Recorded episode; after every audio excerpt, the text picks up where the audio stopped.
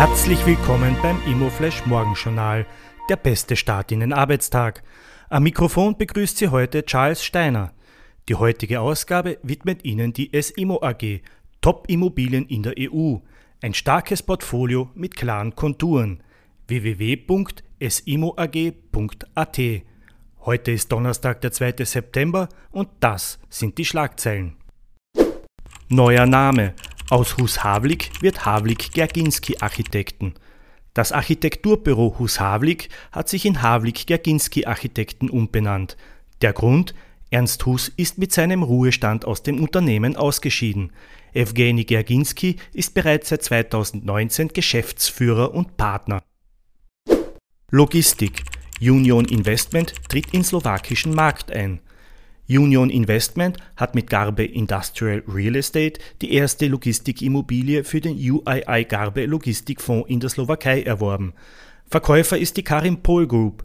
Die Immobilie verfügt über eine Hallenfläche von über 32.000 Quadratmetern. Die spannendste Meldung heute früh: BIM erobert jetzt FM-Ausschreibungen. Mit der Plattform BIMspot will Dres und Sommer jetzt FM-Ausschreibungen über BIM abwickeln. Laut Dres und Sommer erlaubt ein digitales BIM-Modell bei Ausschreibungen für den Gebäudebetrieb eine Kosten- und Zeitersparnis von 30 Prozent. Dazu wurden standardisierte und öffentlich zugängliche Prüfkriterien entwickelt, um die Gebäudeausschreibung in digitaler Form zu ermöglichen. Derzeit werde BIM bei FM-Ausschreibungen noch kaum angewandt. FM-Dienstleister fordern dies bereits seit Jahren.